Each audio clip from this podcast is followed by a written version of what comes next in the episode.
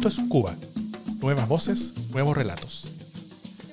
Desde el 2017, el Centro de Estudios Chileno Espacio Público realiza un taller para capacitar a periodistas en el oficio del periodismo investigativo. Es una instancia de encuentro y aprendizaje, primero con periodistas de Cuba y hoy expandiéndose por el continente. Estas son las investigaciones realizadas por los periodistas en el marco de este taller. Estas también son sus historias. Desde Plaza Italia, Santiago de Chile, soy Davor Misa. En el capítulo anterior de esta serie, conversamos con periodistas cubanos sobre la investigación que hicieron en el marco del taller de periodismo de investigación que realizaron junto al Centro de Estudios Espacio Público. En este capítulo vamos a volver a conversar con uno de sus autores, pero para hablar ya no sobre su investigación, sino sobre sus historias como periodista y qué significa hacer periodismo desde medios independientes, es decir, diferentes a los oficiales, en la Cuba de hoy. Para esto tenemos nuevamente con nosotros a Maylin Puertas. Como recordatorio, Maylin Puertas es licenciada en periodismo de la Universidad de La Habana, con estudios en multimedia y datos y con experiencia en radio, televisión y prensa, entre otros, en la Agencia Cubana de Noticias y en medios independientes como El Toque y Conectas. Hola nuevamente, Maylin. Bienvenida. Hola, muchas gracias por invitarme una vez más. Para partir de la conversación me gustaría preguntarte algo que probablemente nunca te han preguntado antes. Em, ¿Por qué quisiste ser periodista? Bueno, sí, sí me lo han preguntado. bueno, yo trabajo en la radio eh, desde que tenía 11 años, así que ah. más o menos ya estaba un poquito, no preparada, obviamente no estaba preparada, pero sí sabía lo que quería hacer con mi vida, sí sabía que quería dar las noticias, que quería ser una, eh, la voz entre lo que estaba ocurriendo y, los espectadores, los, los, los, los que iban a consumir esta noticia sí quería eh, debatir, eh, un poco incomodar, porque el periodismo es eso, es incomodar, es hacer preguntas. Y yo, yo creo que yo nací con el porqué en la boca. Muy bien. Ahora tal vez cuéntanos un poco más sobre tu carrera y sobre tus experiencias como periodista antes de participar en este taller. ¿Qué tipo de periodismo hacías y dónde lo hacías? Bueno, yo me acabo de graduar, o sea, no tengo ni un año de graduado, me gradué ahora en diciembre de 2021. Eh, entonces, a lo mejor mi experiencia es bastante corta en cuanto ya graduada con mi título en mano, aunque, no, aunque siempre digo que eso no es lo fundamental para ser periodista, al menos en mi criterio. Eh, pero, pero desde que soy estudiante ya estaba colaborando con el toque que es un medio independiente cubano que habla sobre temas de derechos humanos y ciudadanía. Y, ya ahí estaba haciendo reportajes sobre temas sociales, que es uno, me, encanta, o sea, hablar, ir desde las microhistorias, hablar desde, desde lo pequeño que ocurre y luego llevarlo a algo más grande, ¿no? Pero eh, todo el mundo tiene algo que contar, todo el mundo tiene una historia, eh, una vivencia, lo que sea, una experiencia, y eso es muy valioso y a mí me gusta mucho rescatar. Y entonces, bueno, desde que estoy colaborando con ellos, que me dieron la oportunidad en plena pandemia, eh, he estado haciendo temas sociales, pero bueno, también temas de género, entrevistas, eh, por ejemplo, no sé, en mucho entrevisté a, a la mejor clavadista que tiene Cuba hasta el momento, que igual puse, entonces me gusta mucho poner el lado humano, no solo las personas no, no solo son sus logros, sino hay cosas detrás de esas personas, hay cosas detrás de, de, lo que podemos imaginar y a mí me gusta mucho resaltar eso, resaltar la parte humana, eh, darle la, el chance, no es la oportunidad, porque ellos me dan la oportunidad a mí de poder contar su historia. Eh, pero bueno, darle las herramientas, ¿no? Para que ellos cuenten, cuenten todo lo que tengan que contar y hacer con el periodismo un mejor espacio, una mejor sociedad y, dar mi, granito de arena. Súper. Eh, ahora, ¿qué te llamó la atención sobre el periodismo de investigación? ¿Por qué te nació la iniciativa de profundizar eh, tus conocimientos y tus herramientas en esa dirección? Bueno, siempre estoy abierta a aprender cosas nuevas, temas nuevos. Y el periodismo de investigación, me parece que, en Cuba hace falta mucho periodismo de investigación. Es complicado hacer periodismo de investigación y más siendo periodista independiente, pero bueno, en general, en general eh, considero que en Cuba es complicado hacer periodismo de investigación. Mm. Y entonces, eh, cuando vi esta oportunidad, dije, bueno, es que no, es que no puedo rechazarla. Y gracias a esta oportunidad en sí, porque digo que fue gracias a, Espacio Público que me dio las herramientas y me dio sobre todo eh, el impulso, el impulso, sale este trabajo de, del basurero. Que si bien lo reconozco, me hubiera gustado llegarme a otras instituciones y, de, y preguntar y tratar de indagar, y, recibir respuestas, porque no es que no lo haya hecho, es que no, no recibí respuestas o, no las respuestas que, estábamos buscando, ¿no? Porque el silencio eh, puede ser una respuesta, pero no, es lo que yo quisiera encontrar. Mm. Em, sí, más, sí considero que me dio ese impulso para, para sacar un tema como este. Y hace falta mucho, mucho, mucho periodismo de investigación, porque con el periodismo de investigación vamos entendiendo cosas que ocurren y, el basurero está ahí. Por ejemplo, pongo el caso del basurero porque es eh, lo que acabo de hacer y, y bueno, por el motivo que estoy aquí conversando con ustedes, pero el basurero siempre ha estado ahí y yo nunca había accedido, nunca se me había ocurrido y fue aquí con, con espacio público, con este taller que dije, bueno, ¿y, y qué tal si lo investigamos? ¿Qué, ¿Qué, tal si descubrimos ese pueblo que existe ahí arriba? Y por eso es que, de otra forma, e, ese, el basurero tiene muchos matices y puede dar para muchos géneros, pero el periodismo de investigación es un género que pienso yo que le viene como anillo al dedo.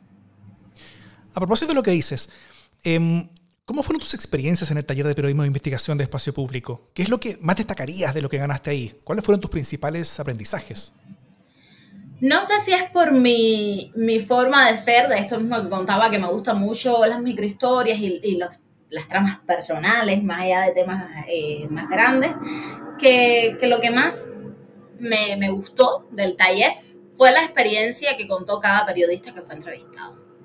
Eh, recuerdo que todas las experiencias, o sea, de cómo fue su trabajo, cómo su trabajo incidió en algo, eh, en el momento o luego, pero sobre todo esto, sobre todo que me cuenten cómo fue su experiencia, cómo se hizo, eh, sí, bien, qué herramientas usaron, cómo, cómo llevar la investigación de un modo o de otro, pero sobre todo esta parte humana, qué, iban investigando, cómo, cómo pensaron su tema cómo les vino a la cabeza y cómo eh, reportarlo, o sea, cómo hacer un periodismo de investigación que duró el tiempo que haya durado meses, incluso años, eh, tuvo un resultado.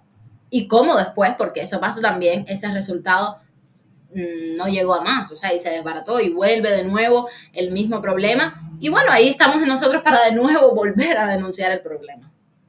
Y eso, eso es una de las cosas que más me, me gustó de, del taller que fue esto, fue debatir y fue conocer la experiencia de otros y poderles preguntar de tú a tú eh, temas puntuales, o sea, qué hacer en este caso y cómo usted en su caso particular eh, llevó, eh, o sea, afrontó tal situación. Eso me gustó mucho, tener ese diálogo.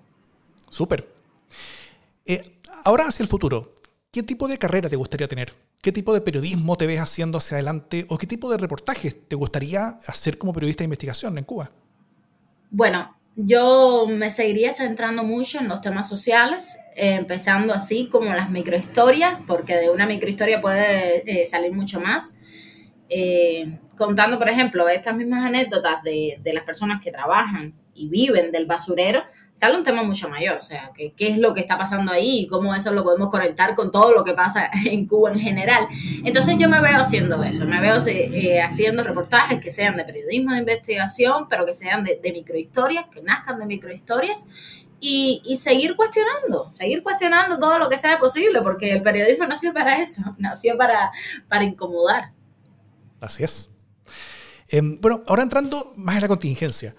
Yo creo que no estoy diciendo nada nuevo si afirmo que Cuba no es precisamente el lugar más fácil de América Latina para hacer periodismo fuera del umbral de los medios del Estado, ¿no es cierto?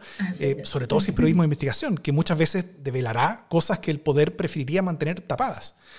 Em, sobre todo los últimos años, ¿no es cierto? Porque después de la apertura de las relaciones con Estados Unidos que se produjo al final del gobierno de Obama, em, incluso con una visita suya al 2016 y la reapertura de la embajada, em, eso también en, en torno a mayores eh, aperturas económicas internas, mayores espacios de autonomías personales y de expresión, eh, la progresiva universalización de Internet de esos años, la creación de muchos medios independientes como el Estornudo, Periodismo de Barrio, tantos más. Pero esa trayectoria cambió fuerte después, ¿no es cierto? No solamente por cómo Donald Trump revirtió la política de apertura de Obama, sino también por cambios políticos internos. La llegada de Díaz Canel a la presidencia del 2019, que implicó la salida definitiva de los Castro, al menos del poder formal, eh, eso también vino a dar vuelta eso también vino a, dar vuelta atrás, en parte, ese camino de progresiva apertura que se vivía en Cuba en los últimos años. La, primera respuesta vino desde la cultura, ¿no es cierto?, con el movimiento San Isidro, el, himno de patria y vida, y luego las protestas masivas del, del 11 de julio del 2021.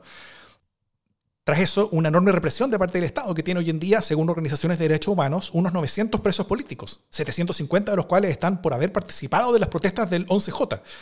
Eh, también esto ha llevado a buena parte del periodismo independiente al exilio, ¿no es cierto? O a tener que cambiar profundamente su manera de hacer las cosas.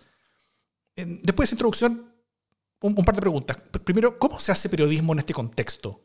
¿Qué resguardos hay que tener? ¿Qué preocupaciones o miedos eh, tienes al, ver no solamente un presente complejo, sino también un futuro, al menos inmediato, eh, que no parece verse mucho mejor. Bueno, la información crítica siempre ha sido complicada y, censurada aquí en Cuba. Solo que, como decías antes, también eh, la apertura de Internet en la isla ha hecho un poco más difícil esta censura, por decirlo de alguna manera. Mm. Eh, pero ¿cómo, ¿cómo, lo veo? ¿Cómo vemos nuestro presente y nuestro futuro? Yo creo que Claudia tiene mucho más ahí que, que comentar que yo, porque como decía, recién estoy empezando, pero sí, eh, igual puedo eh, comentar que hay miedo. Obviamente uno dice que hay miedo porque hay, pero es que, es que esta es la profesión. O sea, cuando yo siempre tengo este debate, sobre todo con mi familia, que, que le preocupa, eh, yo le digo, pero bueno, es que esta es la profesión que yo escogí y esto es lo que hay que hacer. Eh, es denunciar, o sea, yo no, estoy, yo no estoy diciendo nada malo, yo no estoy diciendo una mentira, yo estoy haciendo periodismo. Si por eso me van a juzgar, si por eso me van a criticar, si por eso van a difamar, bueno, eh, que lo hagan. Pero es que estoy haciendo periodismo puro y duro, o sea, con lo que hay, con las historias que hay y de lo que estamos viviendo. Yo no estoy inventando una realidad, yo no estoy inventando un contexto. Beilín, disculpa, ¿y, qué es lo que te dice tu familia? No, mi familia se preocupa muchísimo. Eh, a ver, tenemos un poco, sobre todo esta edad de, mi mamá, que está cerca de, los 60, siempre me dicen que, no hable de más, o sea, que, no haga periodismo, ¿sí? Que, que al final esto no se va a resolver, que va a seguir la censura en Cuba, que no vamos a, que, el poder político va a seguir siendo el mismo, que no va a cambiar nada, que, que, yo con el periodismo no voy a cambiar absolutamente nada. Y yo estoy en contra de, de ese pensamiento y bueno, nada, o sea, rebelde, joven, no sé por, lo que sea, pero soy periodista. sí, porque muchas veces lo atribuyen a eso, es que eres joven, por eso es que eres rebelde. Bueno, ok, ya, por lo que sea, pero voy a seguir haciendo periodismo. Muy bien. Em, y, para adelante, Maylin, ¿cómo ves el futuro del periodismo de investigación en Cuba? Y a esto me refiero no solamente al, futuro de tu labor personal, sino a, la de todos tus colegas. Bueno, esto mismo de, de la apertura a Internet y y de hace un tiempo para acá, ¿no? O sea, es un poco más abierto eh, el querer hacer periodismo y que se note más, porque eh, es gratificante conocer personas que, que, no están relacionadas con los medios ni con el mundo del periodismo en sí, que te digan que sí conocen de tu medio, que sí siguen tu medio. Entonces, considero que mientras más audiencia tengamos dentro de la isla, porque es lo, es lo más importante, o sea, es magnífico tener audiencias de, de, cualquier parte del mundo y que sepan lo que estamos viviendo y, lo que se vive acá y cómo se vive acá, pero sobre todo tener audiencias de aquí, ¿no? Nacional, mm. que, que, se siente identificada con lo que leemos. Y entonces, mientras más audiencia haya de este tipo, más periodismo habrá, quieran o no. Y más periodismo de investigación también, porque al final muy, muy buenos textos de periodismo de investigación han salido de Cuba. Y entonces eh, creo que esto va a ir a aumento, no para atrás. Súper. Bueno, Maylin, muchas gracias. No solamente por tener esta conversación con nosotros, sino también por la valentía de lo que haces y por lo que quieres hacer hacia adelante también. En países como el mío, en Chile, si bien vivimos hace mucho tiempo atrás, tiempos también muy oscuros, hoy en verdad nos cuesta incluso imaginarnos cómo es vivir en contextos tan complejos como los que les toca a ustedes. Eh, en Cuba o también en otros países que están en condiciones similares o se dirigen en esa dirección, como pueden ser Venezuela, Nicaragua o El Salvador.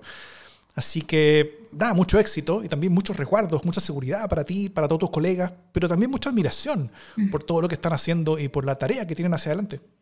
Muchas gracias, muchas gracias de verdad. En el próximo capítulo y final de esta temporada vamos a conversar con algunas de las mentoras de esta iniciativa, que son periodistas que ya hicieron en años anteriores este mismo taller de periodismo de investigación y que por lo mismo ya tienen mayor experiencia en terreno y en medios aplicando lo aprendido y hoy colaborando, enseñando también con todo lo que saben. Vamos a profundizar sobre el estado del periodismo en Cuba hoy y sobre su ecosistema de medios independientes y los enormes desafíos que tiene actualmente. No se lo pierdan.